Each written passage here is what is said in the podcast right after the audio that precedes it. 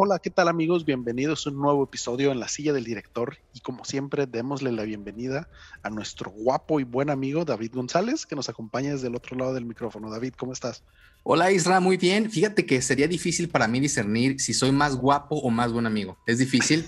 Ustedes amigos, escríbanos en redes sociales y ayúdenme con esta difícil decisión. Muy contento, se vienen eh, épocas muy fuertes para, para el cine, para las series y vamos a tener mucho de qué hablar en las siguientes semanas. Habíamos dicho que viene eh, Spider-Man, pero también viene por ahí algo de Harry Potter. Vienen series muy fuertes. Entonces, se espera un fin de año bastante movidito en, este mundo del, cine y las series, amigo. Sí, sí, sí, verdad. Eh, siempre, ¿no? Siempre se caracteriza este cierre de año, eh, sobre todo con las películas que están apuntando o que están en búsqueda, mejor dicho, de ganar algún premiecillo por ahí a inicios del siguiente año, ¿no? Y pues esperamos a ver qué nos trae el cine. Oye amigo, y en noticias esta semana traigo algo muy loco y que tenía todo el sentido, pero que me da un poquito de, entre cringe, tristeza, incertidumbre, no sé, déjame te platico. Fíjate que por ahí la CEO encargada de, las películas de Sony dio una entrevista eh, a la par de, de, lo que dijo Kevin Feige y dio a entender que con esta película se termina el contrato que tenían ellos con Marvel. También explicó que hay un, hay un nuevo contrato con Marvel y que digamos que sin dar, no, no dio mucho su brazo a torcer, pero explicó que eh, Spider-Man regresa, digamos que a Sony, ¿no? Hay muchas vertientes y muchas maneras de interpretar la información, sobre todo porque sabemos y ya es de todos conocido que van a salir tres Spider-Mans en esta película y si no, spoilers, si no, si usted no ha estado viviendo en este mundo, entonces, no sé si Sony quiera, dependiendo del éxito que tenga, ver si hace algo con, con, no creo que Andrew Garfield lo quiera hacer, pero a lo mejor algo con Tobey Maguire a la par de lo que va a hacer con el, Spider-Man, digamos, de este universo de, Marvel, que, es este Tom Holland, o si va a agarrar, eh, si va a tomar prestado a Tom Holland. Por ahí, eh, mi experiencia cinematográfica me indica que al final de la película van a justificarlo. O sea, eh, los escritores realmente la rompieron con esta película y van a terminar justificando el por qué el Peter Parker del universo que nosotros conocemos de Marvel, por decirlo así, ahora se va a pasar a otro universo, ¿no? Lo que quiero entender con lo que dijo eh, esta, esta CEO de, Sony es que van a querer tomar a, Holland por tres películas, digamos, enteramente de Sony y luego hay una posibilidad firmada de que pueda regresar en cameos o en una película nueva cuando estén listos los nuevos Avengers, ¿no? Creo que por ahí va la onda. Lo van a justificar con lo que va a ser el Doctor Strange, digamos que lo van a meter en un universo alterno que ya va a estar justificado. Eh, yo creo que sí también por el guiño que nos dieron eh, con Venom. O sea, al Venom aparecer y ver a Peter Parker, evidentemente algo está planeando Sony. También por el guiño que vimos en las escenas de Morbius. Entonces va a ser muy interesante ver qué es lo que va a suceder, ¿no, amigo? ¿Tú qué opinas? Mira, yo, ah, este, fíjate que está complicado el tema, ¿no? Este, porque entiendo las razones por las cuales Sony quiere hacer eso, ¿no? O sea, quiere capitalizar de, pues todo lo que Marvel ha hecho con su personaje y todo el universo que ellos aún tienen de Spider-Man, básicamente.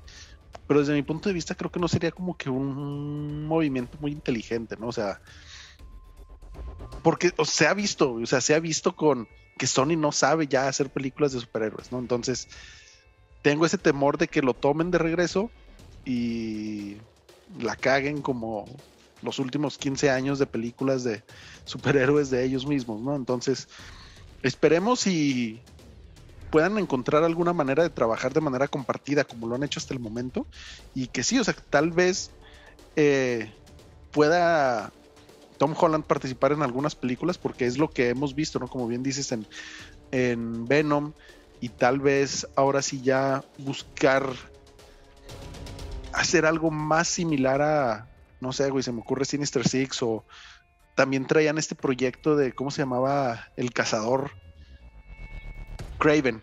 Y de, de, híjole, esa película de Craven sería fantástica, pero Sony, estoy de acuerdo contigo, lo está cagando. O sea, lo de Craven tendría que sacarlo en una película solo con Spider-Man. Y la historia de Craven y cómo se chinga Spider-Man porque realmente es el único que realmente lo vence. Y por ahí pasa algo muy oscuro. Eh, si no lo han visto, eh, les recomiendo ver por ahí en YouTube la historia completa. Está muy interesante. O a lo mejor esperar algún capítulo de Nerdify sobre este de Craven. Creo que ya hay un capítulo. De hecho, hay un capítulo de Nerdify para que lo vean de, de Craven. Está muy, muy fregón. Entonces, les recomiendo escucharlo. Ay, amigo, a mí nada más me da mucho cringe, la verdad, el, que no la vayan a regar con, todo lo que han hecho, porque lo único bueno que hemos visto de Sony fueron las primeras dos películas de Spider-Man, la segunda llegando al tope como su mejor película, pero la tercera fue un asco.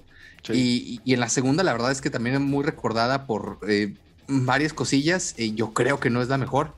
Pero vamos a ver, vamos a ver qué, nos depara. Muy pronto vamos a ver si nuestros pronósticos son ciertos, que no nos hemos equivocado para nada en todo lo del, lo del multiverso.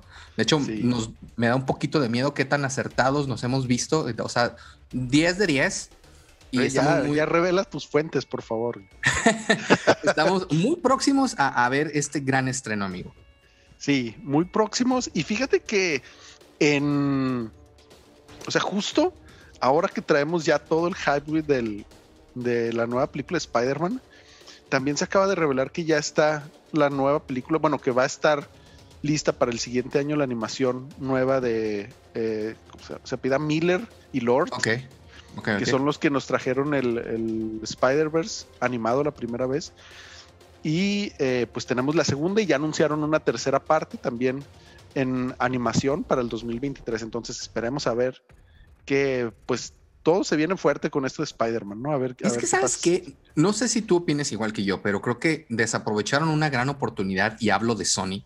Si ya tienes compartido el universo con Tom Holland sí. y ya abriste la posibilidad de multiverso y puedes hacer películas en individual, ya sea con Garfield o con eh, Toby o con los dos, y quieres tener un, personaje fresco y tú tienes la oportunidad porque tienes el copyright de Spider-Man, ¿por qué no sacas a Mike Morales? O sea, ya lo sacaste en animación. Sí. Sácalo en live action y haces tu propio Spider-Man y haces un cagadero como tú quieras, porque además es, un gran superhéroe y, tiene cosas muy interesantes, muy diferentes a lo que vemos con Peter Parker.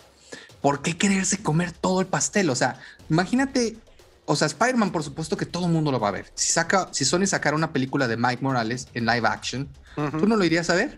Sí, claro. Por supuesto, y yo y, todos los fans, pero creo que bueno, Sony se quiere comer otra vez todo el pastel y por el bien de todos los fans esperamos que no vayan a hacer un DC. Que yo quiero mucho a mi amigo Cuellar y lo respeto, pero todas las películas de DC, todas y cada una de ellas no ha llegado al nivel que se esperaba. No voy a decir que todas son una basura porque sería mentir, pero la verdad es que la mayoría de las películas dan hasta cringe. Te estoy hablando a ti, Mujer Maravilla, qué asco de película, la última, súper asco. Sí. Oye, amigo, y si tú no traes algo más, te quería hablar de, un, pequeño eh, y muy peculiar eh, serie que salió en Netflix. Eh, es, una, una, pequeña reseña, pero creo que les puede gustar bastante, amigos. Y esta, esta le estoy hablando de, de, una serie nueva que se llama Academia de Chocolate. Ok. Es el nuevo contenido de la plataforma de Netflix y acaba de arribar ahora el 25 de noviembre con su primera temporada que consta de 8 episodios de 30 a 40 minutos más o menos. Durante estos capítulos veremos a los chocolateros enfrentarse a las más arduas tareas, siendo puestos a prueba por una de las figuras más reconocidas del mundo del chocolate, Amaury Rochon, el experimentado chocolatero no solo es conductor del programa, sino que está acompañado a los concursantes proponiendo las recetas más increíbles. Ok. Los ocho participantes deberán poder estar a la altura de las creaciones más intrincadas para honrar el chocolate y luchar por ganarse el abultado premio de 100 mil dólares. Uno de los más grandes desafíos para los cocineros concursantes es crear esculturas de chocolate de todo tipo y dificultad, algo en lo que Goujon es un verdadero experto tal y como publica asiduamente en sus redes sociales. Este ingrediente en todo tipo de preparaciones, incluso saladas. Academia de Chocolate es un verdadero deleite para los amantes del chocolate y también una buena oportunidad para aprender algunos trucos de la mano del mejor. Muchas cosas que platicarte de esta serie, amigo. Yo la vi, que la verdad quedé impactado. Eh, la puse pensando que era algo como Nail It, o sea, algo para poder estar haciendo otra cosa, televisión eh, digerible, ¿no? Y me llevé una gran sorpresa. Es súper divertido, súper entretenido y me gustaron varios factores. El primero es que aquí son chefs profesionales y todos tienen vasta experiencia. Entonces dije, bueno, a ver qué, qué sucede con eso, ¿no? Pues resulta que el, chef, eh, el, francés que es el, host y además el creador del show, es una verdadera cock. O sea, realmente es tiene este señor. O sea, si estamos hablando que los demás son, son este chefs profesionales, él está a 200, a 500 niveles arriba de ellos. O sea, es un chef super saiyajin. Saca unas creaciones. En el segundo episodio, saca un pulpo hecho de chocolate sobre un silo. Espectacular. O sea, tú lo ves y dices, es que esto no es de chocolate. Qué, qué increíble. O sea, el güey es realmente un fenómeno.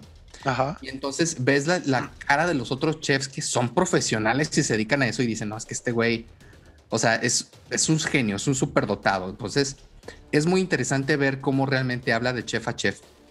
Eh, es muy refrescante el estilo que él maneja, porque a pesar de ser francés, es duro, pero es un buen maestro. Les enseña cómo hacer las cosas, no los cagotea, eh, les habla a su oficina y les explica cómo pueden mejorar. Es un show muy diferente a lo que estamos acostumbrados de ver en el mundo de la cocina. Y las creaciones que hace este señor en chocolate realmente son increíbles, amigo. Y ahora sí, ¿qué opinas de, este show de, Netflix? Mira, la verdad es que no lo he visto. Sí he visto los trailers y cosas así y sí se antoja porque pues obviamente como beso que soy, me encanta el chocolate en todas sus presentaciones. y no sé por qué, güey, yo tenía esta idea de que iba a ser algo más similar a Nailed It. Entonces como que dije, bueno, deja que se relajen un poquito más las cosas en el trabajo y ya este para final de año lo empezamos a ver ya como que en un mood más navideño, ¿no? Pero ahora que comentas eso suena bastante interesante, ¿no? Sobre todo eh, en contraposición con lo que estamos viendo, bueno, no sé si tú sigas, yo dejé de seguir Masterchef México porque desde la temporada pasada fue una porquería, entonces como que sí se antoja un no, programita quieren hacer? Eh, eh, tristemente hacen más el show de, de lo que hace el surrounded que realmente de lo importante aquí en Masterchef México. Y acá todo gira alrededor realmente del talento y de lo que se trata el programa. Me gustaron varias cosas, por ejemplo, el reto este que te digo del pulpo gigantesco.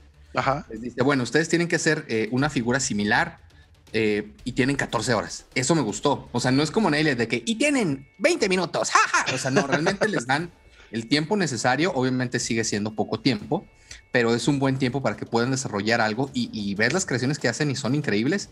Y aún así, este tipo está, te digo, es un super saiyajin. O sea, lo que él hace, yo creo que debe de ser el mejor chef chocolatero del mundo. Es maravilloso, no tiene desperdicio. En este tipo de shows de cocina, visión eh, de ver cuando tienes 20 minutitos, 30 minutitos libres, yo sí le voy a dar un 5 sobre 5. Es muy entretenido, la producción está muy bien hecha y es un gran programa. Eh, tiene recomendación Mr. David. Si no les gusta, escríbanme y yo les mando por ahí sus palomitas. Ok, ok. Oye, está muy interesante. ¿eh? Oye, pero está todo, o sea, ¿se maneja todo en francés o qué onda? no, no, no, es, totalmente en inglés. El chef, de hecho, eh, habla inglés bastante bueno. Si Sí lo ves como batalla de repente en otras cosas que le dice, voy a hacer este platillo, chef, de un, de, no sé, algo del mar, de un platillo americano medio raro y él, no sé de qué me estás hablando. Nunca lo he visto, ¿no? Entonces, eh, sí tiene ese choque cultural, pero está muy padre, muy, muy divertido el programa.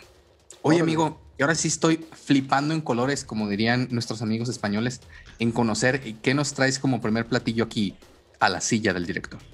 Oye, David, pues fíjate que a todos nuestros fans que nos vienen escuchando desde hace tiempo, saben que les he dicho una y otra y otra y otra vez en muchas ocasiones. Esta es tu película favorita. Exacto. no, no, no. O sea, sí, sí lo he dicho, pero ahora no. Ahora no, no, no voy a hablar al respecto. Pero siempre les he comentado que el cine de terror oriental es de mis favoritos. Sí, o sea, en el mundo de. en el universo del cine de terror. Y el día de hoy les quiero platicar sobre una película que llegó justo el 2 de diciembre a Netflix, que es una película tailandesa de terror y que por algunos momentos tuvo la osadía, fíjate bien, tuvo la osadía de desbancar a Betty la Fea del top 10 de películas más vistas en Netflix. Y ya, o sea, en cuanto la empecé, estaba creo que en el 4, en el 2, y estaba fuera Betty la Fea. Cuando la terminé de ver, ya había regresado Betty la Fea al top 10 porque no sé quién verga se la pasa viendo esa madre todos los días, ¿no? Estoy hablando de una película que tiene tres nombres. En español, aquí en México, le pusieron La Casa de los Abuelos, que el nombre no te dice nada. Me suena como restaurante queretano para Sí, haz de cuenta, güey. Yo también dije, ¿qué pedo con eso? Después, el nombre en España, si no me equivoco, es Donde la verdad se esconde. Híjole, tengo que reconocer, España, Sí. que te he tirado tanta mierda durante tantos años con tu nombre. Yo pensé que los abuelos que flipan en la oscuridad. Pero no, o sea, es un gran eh, Sí, nombre eh, en castellano, en español, que lo que pusieron aquí en Latinoamérica. ¿eh? sí, la verdad es que sí se la rifaron con este. El nombre en inglés es The Whole Truth o la verdad completa, que realmente no sabría decirte cuál es el nombre en tailandés, pero probablemente sea algo así como que. Sí, y de hecho tienen un juego de palabras muy interesante con el nombre en inglés, en todas las demás no, y te voy a decir ahorita un poco más adelante el por qué. Como les comentaba, esta película de terror tailandesa es escrita por dos personas que no voy a intentar pronunciar sus nombres y aparte no tienen nada más así conocido para el mundo occidental, entonces lo dejo así como dos personas le escribieron y un güey la dirigió. Eh, y tiene un argumento que suena simple en un inicio, pero que conforme va avanzando se va complicando un poco más con varios giros dentro de la historia que intentan hacer lo mismo que Sexto Sentido en su momento, ¿no? Fíjate, la historia se centra en Pim y Put, que son dos hermanos que viven con su madre soltera. Es una madre soltera, por cierto. Son adolescentes, como 14 y 13 años más o menos. Los hermanos son completamente diferentes entre ellos. Pim es la clásica hija modelo, inteligente, la capitana porrista y la guapilla de la escuela, entre comillas, ¿no? Mientras Put es un niño solitario con un problema en una de sus piernas y tan extraño que solamente tiene un amigo, que luego conoceremos las verdaderas razones e intenciones de dicho amigo. A los pocos minutos de que inicia la película, vemos a Mia, que es la mamá, eh, cómo va de regreso del trabajo a su casa y tiene un accidente automovilístico que la deja en coma, por lo que sus padres, o sea, los abuelos de Pim y Put, a quienes ellos no conocían, se tienen que hacer cargo de ellos y se los llevan a su casa, donde tienen costumbres poco comunes, desde desayunar todos los días dos huevos estrellados con un pan tostado y salchipulpos que forman una carita en el plato, hasta obligar a Put, que es el chavo, todos los días a beber un litro de leche completo, con la intención de ayudarle a curar sus huesos, ¿no? Porque ya es que tiene mal una pierna. Conforme pasan los días, en la casa de los abuelos las cosas se van poniendo más raras. La abuela empieza a tener comportamientos erráticos y el abuelo de repente se porta muy agresivo. Pero lo más extraño es que en uno de los muros aparece un hoyo, mismo que solo los adolescentes pueden ver, y es a través de este que ellos empiezan a presenciar imágenes aterradoras, entre comillas. Vemos el interior de una casa muy similar a la que habitan, pero con, con- en condiciones muy deterioradas. Y cada vez que ven a través del hoyo, nuevas y terroríficas imágenes pasan ante sus ojos. Escuchan rasguños, disparos y lo peor de todo, la clásica niña asiática de todas las películas orientales que se arrastra por los suelos en la casa con el cabello sobre su rostro en búsqueda de respuestas o venganza, lo que suceda primero. ¿Podremos descubrir los secretos que lleva la familia de Mia ocultando los últimos 15 años? David, ¿qué opinas de esto que te he platicado hasta el momento? Oye, se escucha bastante eh, divertido, eh, bastante entretenido. A nosotros que nos gusta el género de terror, eh, ya habíamos dicho, dicho eh, de hecho hicimos eh, todo un especial sobre películas Sí. asiáticas, que si no lo he escuchado, vaya en este momento cuando acabe el podcast a escucharlo. Y, y me gusta bastante lo que hacen, ¿no? Me llama la atención que yo creo que no he visto ninguna película tailandesa. Esta sería la, la segunda que, que tengo en mi lista porque ya habías dado también otra película tailandesa de terror Exacto. y, y se ve bastante interesante, amigo. Eh, ¿cuánto, ¿Cuánto le darías tú en la escala de, de Christopher Nolan? Híjole, mira, no, es escala de James Wan por ser de terror, acuérdate. Correcto, Me estabas poniendo prueba, yo sé, yo sé. es correcto, es correcto. Fíjate que tristemente le doy dos. ¿Por qué? ¿por qué? A pesar de que la primicia es muy interesante, tienen cosas que fallan mucho. O sea, para empezar, es una película que te dura como dos horas 15 minutos. O sea, es muy larga para la trama. Entonces hay partes donde se extiende mucho. Hay cosas que no terminan de concretar, sobre todo una trama con el abuelo, de que no termina ahí de concretar muy bien. Y también por el preciso hecho de que quieren hacer estos twists, estos plot twists, muy de repente hay ocasiones en las que se siente muy forzado. Yo tenía varias teorías y se las dije a mi esposa mientras estábamos hablando. Yo tenía dos teorías principales.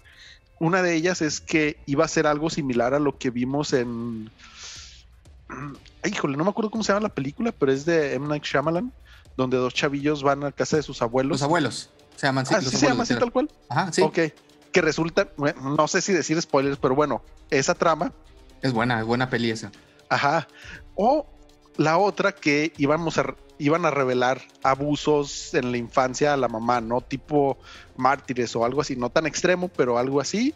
Y no, tristemente ninguna de las dos se, se, dio. O sea, eso sí me gustó, ¿no? Que se sale de lo convencional que pudiéramos estar esperando, pero dentro de este mismo plot twist, como que no te deja un buen sabor de boca porque hay unas cosas que no te justifican bien.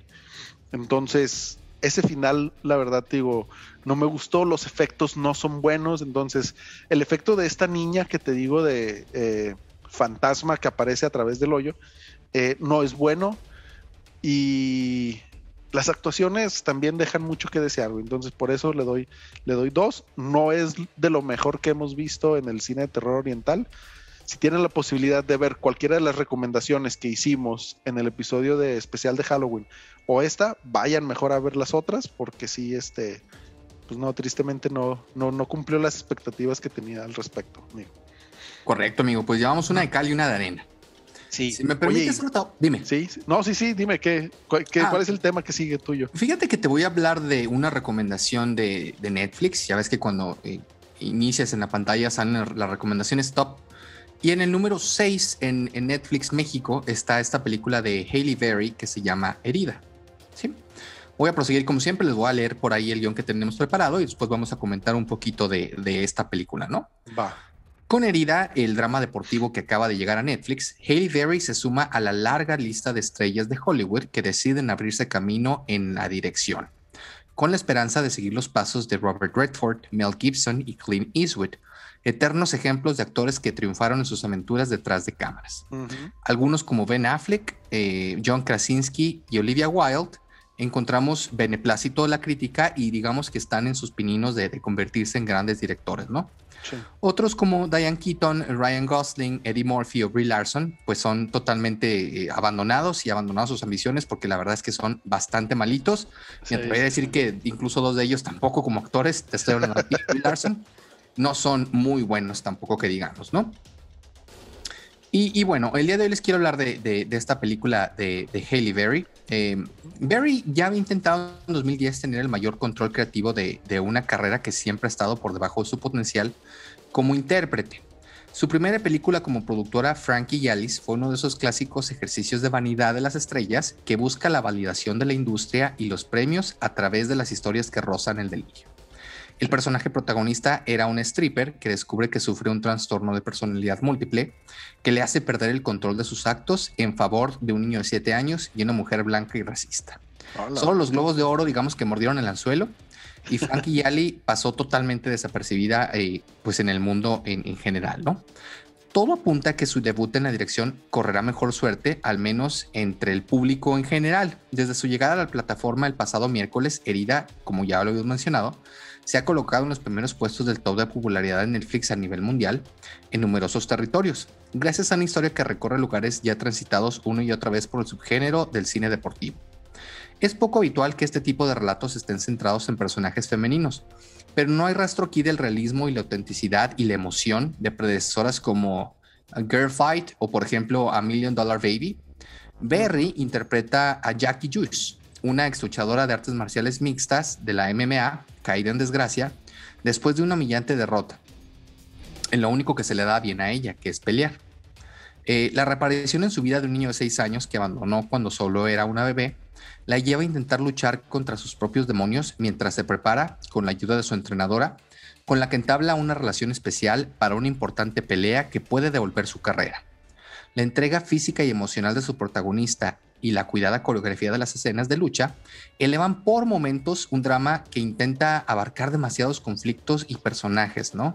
E intenta tener demasiados recursos eh, en el camino de pantalla. El novio y manager de Jackie, la madre a la que nunca le ha perdonado una infancia traumática, el niño al que abandonó, la entrenadora que le abre las puertas de su corazón, etc. Herida está plagada de personajes secundarios con posibilidades narrativas, pero ninguno de ellos parece interlazarle demasiado al errático guion de Michelle Rosenfarth. Y finalmente, los traumas de la deportista que quedan dibujados y poco explotados a pesar de las más de dos horas de duración de la película. Tampoco parece tener claro la directora debutante el tono que quiere imprimir a la historia. El realismo de las escenas domésticas y el cuadrilátero se dan, digamos que a pincelazos, pero realmente nunca vemos, eh, nunca alcanza a cerrar la historia, eh, creo yo. Netflix vio una copia no terminada de Herida en el Festival de Toronto del 2020 y dio dinero a su directora para que pudiera terminar la producción en sus propios términos. El resultado vuelve a recordarnos que Hailey Berry es una notable actriz que merece mejores oportunidades y personajes para demostrar su talento. Sin embargo, también deja claro que puede que no sea la mejor idea que ella sea encargada de contar sus historias y que si quiere hacerlo necesita un mejor guion, cosa que siempre hemos dicho, podríamos ser nosotros el guion, el podcast. Incluso en un subgénero tan efectivo como el deportivo. Y ahora sí, amigo, déjame te cuento mi experiencia viendo esta película. Eh, Berry es una gran actriz, eh, lo hace muy bien. El guion tiene, eh, tiene sus hoyitos, entonces te pierdes un poquito entre tantas pequeñas historias que te quieren contar. La historia es una historia muy simple y la quieren hacer demasiado intrincada cuando realmente no da para más. O sea, la historia tiene tres tesituras que tiene que ver con ella, digamos que su vida destruida, y cómo ella está intentando llegar otra vez eh, a, la cima para, para poder sacar adelante a su hijo, ¿no? Es una clásica historia que hemos visto mil veces en Hollywood y ella la quiere hacer como que es algo diferente y no, es un cliché más. Em, es una película que te entretiene, es una película en la cual ves las grandes actuaciones de, de Hailey Berry, pero es una película que es exageradamente larga, eh, por una parte, y por otra parte no alcanza realmente a cerrar como una película que vamos a Dollar Baby. Recordó un poquito a Monster por lo que ella quería eh, dar como actuación. En la escala de Christopher Nolan, yo le voy a poner a esta película un 2.7. O sea, eh, ahí casi pegándole la mitad. No es una mala película, no es una buena película, es un dramón de esos que dices, vaya, qué dramón, ¿no? Todo le pasa, nomás le faltó que la miara al perro. Entonces, si usted quiere verla, véala. Pues, si no la ve, no va a pasar absolutamente nada. Y ahora sí, amigo, me interesa mucho saber qué opinas de esta película, de esta directora. Estoy haciendo signo de comillas, Hailey Berry. Fíjate que sí, eh, concuerdo contigo. O sea, Haley Berry nos ha dado muy buenas interpretaciones. O sea, desde esta desgarradora interpretación allá por el 2001, 2002, si no me equivoco, donde se convirtió en la primera mujer afroamericana en ganar el Oscar, ¿no? A actriz la única en 95 años que lo ha hecho. Exacto. Fíjate. Con una película que se llama Monsters Ball, ¿no? Donde explota todo el tema, o sea, es súper Oscar bait este pedo, ¿no? O sea, temas de cárcel, de racismo, de tristeza extrema. Lo toca muy bien, hace una muy buena actuación, pero fíjate que no es mi película favorita de ella. Dejando de fuera. Estoy seguro que tu película favorita de ella es Swordfish, por ejemplo. justo iba a decir eso. Hugh Jackman, por supuesto. Dejando Swordfish y todas las de X-Men por fuera, tiene una película que se me hace muy infravalorada que se llama, en inglés se llama Gótica. En español le pusieron algo así como espíritus ocultos o una fregadera así que nada que ver. O sea, que te spoilea gran parte de la película, ¿no? También más o menos por los mismos tiempos, del 2002, 2003.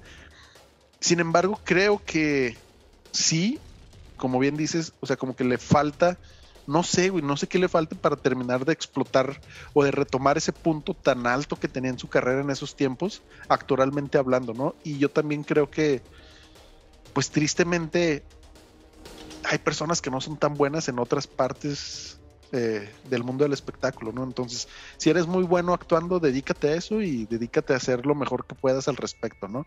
Entonces, eh, justo cuando estabas empezando a contarme esto, me sonaba así, un, una historia calcada a Million Dollar Baby, y entonces dije, mm, por más que lo quieran hacer diferente, va a ser algo más de lo mismo. Cierra, cierra muy mamador el asunto. O sea, Million Dollar Baby cierra como un gran drama. te termina llorando, terminas devastado y dices, qué padre, qué bonito, a pesar de todo lo que pasó, lo entiendes. Aquí es una mamada. O sea, un niño que no habló en toda la película, al final obviamente le dice, gracias. O sea, si me explico, o sea, clásico final mamador, estúpido, es así, así es, el final. Ya les podía la película, no les preocupe, no, no pasa nada si no la ve. Oye, ¿y qué, cuál crees tú que sería el punto más rescatable de esta, de esta película? Fíjate que realmente le, quieren, le, imprimen eh, una buena parte de lo que es ser un luchador de artes marciales mixtas. Te enseñan eh, realmente todo lo que sufren ellos para llegar a donde están. Eso me gustó. Pasan la parte de la deportividad entre atletas, o sea, muy lejos de lo que vemos en no sé, en película ochentera de que ah, es bien malo contra el que me voy a enfrentar y yo soy el bueno y jaja, lo odio. No, los, rusos contra los gringos y esas cosas. Son, son dos grandes deportistas que se enfrentan. Bastante. Vemos a Haley Berry entrenando. Obviamente está en gran estado físico. Qué bárbara a, su, a la edad a la que tiene. Entonces, yo diría que la parte más rescatable es e, esa parte en la que se ve que realmente estuvo entrenando y que realmente nos, nos, nos deja ver eh, todo lo que tiene que ver con las artes marciales mixtas, porque repito, la historia es muy predecible y la historia la hemos visto un millón de veces en Hollywood. Claro. Sí. Oye, amigo, y ahora sí, para cerrar con broche de oro esta edición de La Silla del Director, eh, ¿qué nos traes? Mira, quiero recordarles, ahora no te voy a hacer ninguna pregunta, David. Te voy a dar chance por ser el primer bueno, porque acuérdate que yo sí te tengo por ahí la pregunta del día, ¿eh? al final. Conste, muy bien. Fíjate que em, en esta ocasión quiero traer de nuevo a la silla una serie de las que ya les hablé en el episodio número 31, que se titula La mejor serie de Netflix, la mejor, la mejor serie original de Netflix o algo así, donde les hablé de Master of None, lo que es mi serie favorita y lo que yo considero que es la mejor serie original que Netflix nos ha traído. ¿Por qué? Porque en ese momento les platiqué de las primeras dos temporadas y lo platiqué, si no me equivoco, salió como para mayo, porque para junio aproximadamente de este año iba a salir la tercera temporada, ¿no? Y yo la, yo la estaba esperando mucho por lo que ya les comenté, lo que ya les platiqué que representa Master of None para mí, ¿no? pues viene esta tercera temporada, entre comillas. Pero les voy a hacer una pequeña, eh, un pequeño recap de las dos temporadas anteriores para eh, entrar ahora sí de lleno a lo que estamos viendo, ¿no? Dejamos la segunda temporada en una nota muy alta, con los tres mejores episodios de las dos primeras temporadas, ¿no? El Día de Acción de Gracias, que le dio el Emmy a Asís y a Lina por mejor guion, donde veíamos precisamente cómo ellos dos, o sea, su personaje, este, Denise y Dev, habían pasado los días de acción de gracia de, en diferentes espacios temporales, ¿no? Eh, y después de esto tuvimos dos episodios con una vorágine de emociones encontradas en estos últimos dos episodios, ¿no? Por un lado, con una emocionante y enervante, pero incómoda revelación personal de Dev, y por el otro, una crisis laboral que sin quererlo sería una premonición de lo que viviría el mismo Aziz Ansari en 2018. Ahora, después de cuatro años, después de todo el hype que habíamos tenido, volvemos a una temporada de Master of None, pero realmente no es así. Lo que vemos en Moments in Love es algo más como un spin-off de la serie original, ya que ahora la historia se centra en Denise, la mejor amiga de la infancia de Deb, quien tiempo después de que la dejamos en la temporada 2 trabajando por una exitosa revista del mundo del espectáculo, ha publicado con mucho éxito su primer libro, logrando convertirse en bestseller por lo que decide alejarse de la bulliciosa y estresante ciudad hacia una casa campirana en el norte del estado de Nueva York, donde vive con su pareja de hace algún tiempo, Alicia. esta historia se centra en la relación que tiene Denise y Alicia y cómo la sensación de un relativo éxito, entre comillas, ha cambiado no solo la dinámica entre ellas, sino la personalidad de Denise, alejándose no solo de la concurrida Nueva York, sino de todo lo que lo convertía a ella en ella misma, ¿no? Y que la llevaron al éxito de su primer libro como puede ser esa relación tan cercana que tenía con Deb, sus amigos y su familia, a quienes solo vemos en la pantalla unos pocos minutos en este ejercicio de cinco episodios. Si bien Master of None, la temporada 1 y 2, representa de manera magistral las complicaciones de las relaciones interpersonales y románticas a mediados de los 2010, con sus complicaciones intrínsecas y además de eso añadiéndole la complejidad de la inmediatez que deseamos en nuestro día a día. Moments in Love nos deja con un ejercicio más contemplativo que lo que así Sansari había venido haciendo anteriormente, basándose más en un cine francés de antaño en lugar de los maravillosos homenajes que hacía a Woody Allen y su amado Nueva York o a la visión de una Italia de los 60, 70 con una Mónica Vitti y Marcelo Mastroianni en el punto más alto de sus carreras. David, con esto pequeño que te estoy comentando, ¿qué opinas de lo que te digo? ¿Qué opinas de la serie? Híjole, me suena como que, digamos que Master of None siempre ha ido en un camino y que lo ha llevado a ser una de las grandes series, eh, porque además es una serie muy única. y no sé, ahorita tú me vas a decir si este branch realmente lo está sacando por otro lado. O sea, la veo como que una serie, no otra serie, digamos que no es una serie diferente, pero sí en una nota diferente, ¿no? ¿Tú cómo la sentiste? Sí, este, sí, o sea, es como, ¿cómo decirlo? Como diríamos ahora en el mundo de las películas de superhéroes, están en el mismo universo. O sea, son, pertenecen espiritualmente a la misma historia.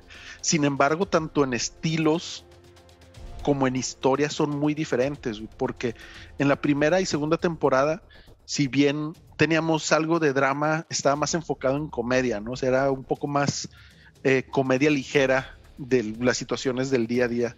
Y en esta, que digo, ni me gusta decir la tercera temporada, pero en esta nueva, eh, sí, en esta variante, llamémoslo así, de Master of None, se centra un poquito más en el drama, sea, es un poquito más drama porque vemos cómo esta complicaciones entre la vida de Denise y Alicia, pues se va complicando, perdón, ahí día a día, ¿no? Conforme cada episodio va avanzando, los vemos de una manera más maduras a ambas, a lo que estábamos acostumbrados a ver en la serie 1 y 2, ¿no? Perdón, en la temporada 1 y 2 de Master of None. Entonces, te digo, este cambio argumental como que la hace, no quiero sonar mamador, pero como que no sea para todo tipo de gente. Sobre todo si estás esperando algo similar a lo que veíamos en la temporada 1 y 2, que la verdad yo sí estaba esperando algo más así, pero no me desagrada eh, Moments in, Love, que es, digo, este spin-off de, Master of None. Eh, no me desagrada, sin embargo, no es algo que, yo esperaba, ¿no? Y también tiene un cambio visual muy importante, o sea, es un cambio muy abrupto lo que vemos en, en esta nueva temporada porque, o sea, cambiamos desde el del ratio de la imagen, donde pasamos de un 16.9 a un 4.3, con un, una sensación más así como que de oldie, de una película, como si estuviéramos viendo una película, pues sí, más antigua. Y de hecho, eh, precisamente previo a esto, eh, previo a que saliera, había varias entrevistas, güey, de Asís, Denise y todo esto, donde hablaban sobre el proceso creativo que se llevó a cabo para, para crear estos cinco episodios y básicamente decidieron llevarlo así por diferentes temas. Uno de ellos es por la pandemia, entonces la manera en que lo hicieron fue como para tratar de mantener un crew más pequeño, tratar de estar más seguros y también este... Eh, pues en la segunda temporada vimos una influencia muy fuerte de Aziz Ansari sobre el cine italiano. Entonces, en palabras de él, para esta parte se enfocó más en cine de antaño francés, entonces por eso se sienten así más, eh, también como que más dramático el asunto. Y creo que el punto principal, y es algo que si bien los creadores de la serie no han dicho abiertamente, es algo que se lee entre líneas, ¿no?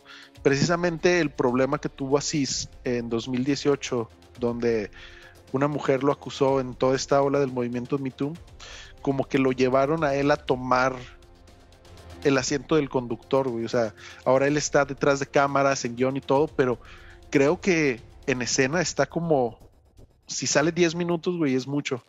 Entonces, como que este ejercicio también lo aprovecharon para tratar de que así eh, forzarse a aprender y a tener un poco más de control en la parte de dirección, pero al mismo tiempo como para no exponerse él tan abiertamente y tratar de evitar que le tiraran hate a la serie por lo que se vivió en 2018. Híjole, amigo, te voy a ser bien honesto. Y, creo que le puede perjudicar bastante a esta gran serie todo esto que me cuentas. Y voy a explicar por qué. Creo que tanto homenaje y, tanto conocimiento, por ejemplo, todo el conocimiento técnico que tú me estás dando habla de una persona que realmente conoce y sabe de cine como tú. Pero la persona normal, la persona que quiere ver eh, una serie, que está acostumbrada a un ritmo de una serie, pues no va a entender a lo mejor eh, este homenaje al cine italiano, ni, va a entender a lo mejor que eso es una serie que tiene que ver más con la cuestión contemplativa, ni va a entender todos estos detalles técnicos maravillosos que, tiene la serie porque tú me lo estás diciendo. Entonces, esta es una serie más eh, de nicho, más que, lo que había venido haciendo. Y eso me da un poquito de tristeza en el sentido de que a lo mejor puede bajar mucho en su rating, pero va a terminar como una de las grandes series de todos los tiempos en el, eh, digamos, en el concepto en el que está la serie, ¿no? Eh, eso es lo que, esa, esa, impresión me da a mí. Sí, y de hecho, o sea, fíjate. Oye, amigo, ¿qué onda? Y antes de pasar al, último tema, ah, perdón, perdón. Sí, eh, te digo, em, un amigo me dijo, güey. Dale, dale, amigo, dale. Yo le, yo le recomendé que viera Master of None. Y conforme iba avanzando en la serie, me iba diciendo que no, güey, está chida llegó al final de la segunda temporada, digo, con este, esta batalla emocional de lo que está viviendo Deb. Y me dice, no mames, güey, está fregona, bla, bla, bla. Una semana después me dice, güey, terminé de ver eh, la tercera temporada, es un asco, bla, bla, bla. Este. Y le dije, güey, velo como un spin-off. O sea, no. O sea, la historia de Deb para nosotros terminó en la temporada 2. O sea, ahorita se están concentrando en otras historias tú considera la historia de Dev como temporada 1 y 2. Ya, se acabó. Y tristemente, justo cuando estaba empezando a escribir mi guion para, para hablar sobre esta serie, eh, entras a IMDB y toda la tercera temporada, bueno, todo lo que es Moments in, Love, tiene calificaciones de 5.7, 6, cuando las temporadas anteriores la calificación más baja que encontrabas era como de 8.4, cosas así. Y bien, yo creo que sí le juega en contra. Que te digo, terminamos la temporada 2 con estos tres magníficos episodios. Y este cambio de, pues bueno, todo lo que ya les dije para no repetirlo, sí le da el bajón muy importante a la serie. Y lees los comentarios de la gente votando y todos de que dónde está Dev, por qué no sale, está muy lento, o sea, como que no, como bien dices, o sea, no, sí, no aprecian todos los cambios técnicos que se están haciendo y el cambio de trama como alguien que tal vez es lo que quería hacer Dev, ¿no? O sea, precisamente realizar este ejercicio de explorar otras cosas diferentes en la serie, ¿no? Y no los juzgo, cada quien tiene su manera de ver las series y todo lo que quieran.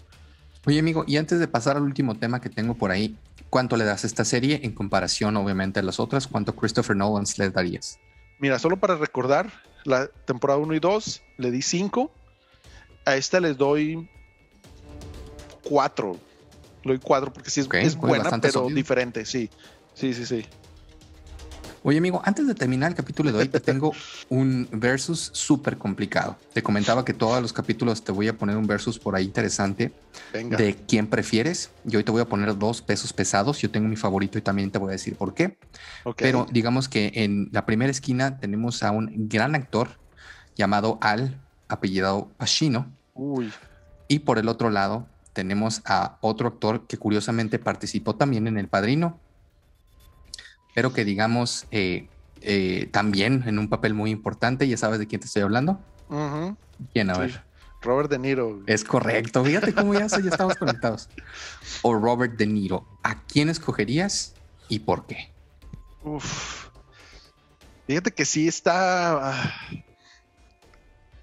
es, no, güey, es de esas batallas legendarias antiguas. Y te puse dos pesos pesadotes. Sí, sí, sí, sí. Y fíjate que, aunque parezca extraño, en esta película, que bueno, en El Padrino, que comparten créditos, no sé si te fijaste, pero no comparten escenas. Ni una sola. Exacto, entonces, si no me equivoco, fue como hasta el 90 y algo que actúan juntos en una película que se llama Hit. Sí. Y luego hicieron una muy famosa de Fuego contra Fuego, ¿no? Sí. Donde están los dos. Exacto. Fíjate que ah, es muy difícil, pero creo que me voy a decantar por Al Pacino. Creo ¿Por qué, amigo? ¿Por qué? Porque tiene unas películas, a mi parecer, eh, bueno, ambos tienen películas muy buenas, ¿no? Pero tiene una, una película en particular, o sea, fuera del mundo de la mafia, porque ya es que ambos son muy conocidos por películas de mafiosos, digámoslo así. Tiene una película que me parece muy buena, que se llama este, la de Perfume de Mujer, que es por la cual ganó el Oscar, este Al Pacino, que es una actuación muy diferente y que no hemos visto que tal vez Robert De Niro haga algo similar desde mi punto de vista, ¿no? Fíjate qué interesante, hoy estamos en polos opuestos.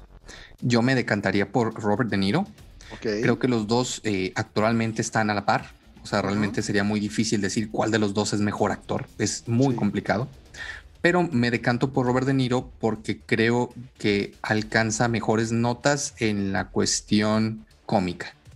Los dos han sido grandes actores de acción, los dos han sido grandes actores dramáticos, ni en acción ni en drama, creo que los dos están a la par. En el otro género, que los hemos visto también a los dos en, el de comedia, creo que es mejor eh, Robert De Niro que Al Pacino. Y nada más por, por ese sencillo, y por milímetros, me, iría por, por Robert De Niro. Está bien, una y una. Sí, sí, fíjate que también estaba pensando en ese punto, o sea, del tema de, de, de la comedia.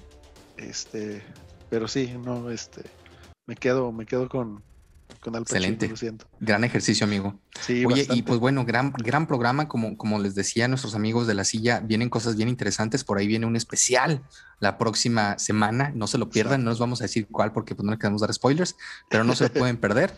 Yo despedirme, fue un gran programa, amigo. Y ahora sí, eh, para cerrar. Ya se ah, me ocurrió, se me ocurrió una pregunta que hacerte.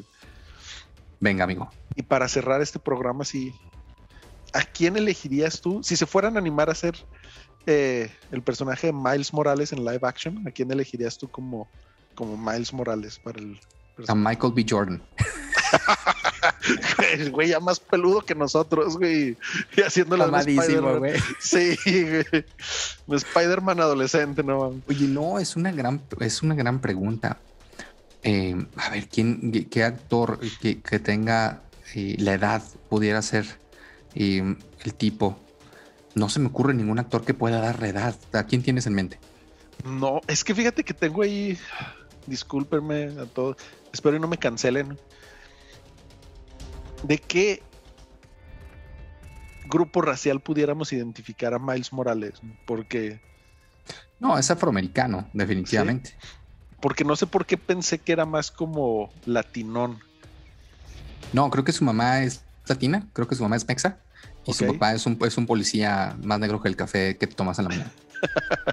sí, porque, o sea, dije, si, si van por, por algo más latinón, se me estaba pensando, o sea, estaba pensando en este güey de... De noche, puerta. Sí, al huevo, Ya, ya le hace falta un papel de esos importantes. no, no, no, no. No, este se llama Cholo Maridueña, que es el de Cobra Kai. O sea, está en la edad, güey, de tener Fíjate que pudiera ser, ¿eh? Pudiera ser porque aunque no es afroamericano, digamos que, mira, si Disney, si DC, Marvel y Netflix odian a los pelirrojos, güey, y a todos los pelirrojos los odian y los tienen ahí en la cárcel y meten, todos son afroamericanos, ¿por qué no pueden meter aquí a un personaje latino en vez de, de un joven eh, afroamericano? Quedaría muy bien este, este muchacho. Sí, sí, sí, sí. O también estaba pensando, nada más que no sé cómo se llama el actor. Eh, sale en DC Sauce. Es, también así como de unos. Ah, sí, lo he visto. ¿Sabes también quién me gustaría? El, joven que sale en Stranger Things. Se me hace que es ah, una, es una muy buena opción y, es, y me ha gustado mucho la actuación que ha dado el, chavillo, que ahorita ya es un adolescente, ahorita tendrá 17, 18 años, ¿no? Ándale, que yo creo que igual y por el renombre que Stranger Things le ha dado, pues. Y es más, hasta se parece, se parece un poquito. Sí, sí, sí, sí le da, sí le da un aire, pero bueno, no, David, este, buen ejercicio, buen ejercicio, amigo. Y pues bueno, sin nada más por el momento, darles las gracias por acompañarnos en un episodio más en la silla del director. Y como dice David, se vienen algunos especiales interesantes para fin de año. Entonces estén al pendiente y nos seguimos viendo en el próximo episodio en la silla del director. Síganos. Ya se puede ver la jungla de cristal, ¿eh? Ya estamos en tiempo navideño. ya estamos, ya, ya aplica. Síganos en nuestras redes sociales, por favor. Facebook, Twitter, Instagram, como la silla del director del podcast. Y compártanos con todos sus seres queridos ahorita que está a todo lo que da el Spotify Grabs, creo que se llama. Entonces, compártanos, etiquétenos y nos vemos en el siguiente episodio en la silla del director. Hasta luego. Chao.